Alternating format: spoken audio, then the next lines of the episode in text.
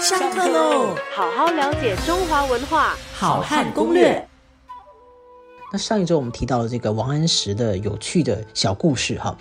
那么这些小故事呢，我们都不是因为这样在说王安石不好哈，只是说在对每个人都有他特殊的一个个性跟癖好，这些个人的这个卫生习惯并不影响啊他在呃政治上的一些呃成就。那么以这个我们讲成大事者不拘小节哈，王安石呢，他确确实实在啊当时的呃这个社会上，也就是在历现在历史上面呢，曾啊确确实实曾经。要立下一番啊很大的一个呃功劳，也做了一一番呢啊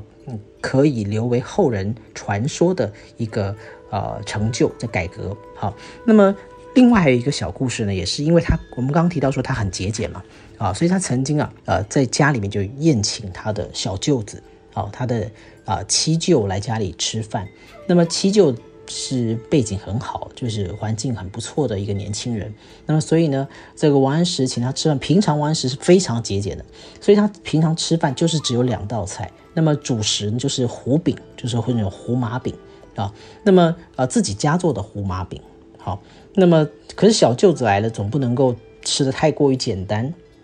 所以呢，这一天就特别多上了两道菜，但是主食还是胡麻饼。可是小舅子刚刚提过，他是环境很好的出身的这个年轻人，所以他吃这个胡麻饼呢，就只吃啊这胡麻饼中间的这个饼的心啊，就是你可以想象那个就是一个我们现在讲的啊那种圆圆的，你可以想象那种葱油饼啊，还是什么啊，就或者是馕吧啊那种那种啊扁扁的饼，但是中间呢是有芝麻的，周围呢。周围周围就比较比较厚嘛，哈，你想象像披萨，它周围是比较厚的，那么中间呢是比较薄、比较脆、比较嫩，然后比较这个有上面有这个呃芝麻，所以他的小舅子就只把中间啃掉了啊，周围呢就留下了好像像甜甜圈一样的，就是一圈一圈的这个饼圈子哈，比较厚、比较比较干的就不吃了，所以小舅子吃了五个，那么中都只把中间啃掉，周围都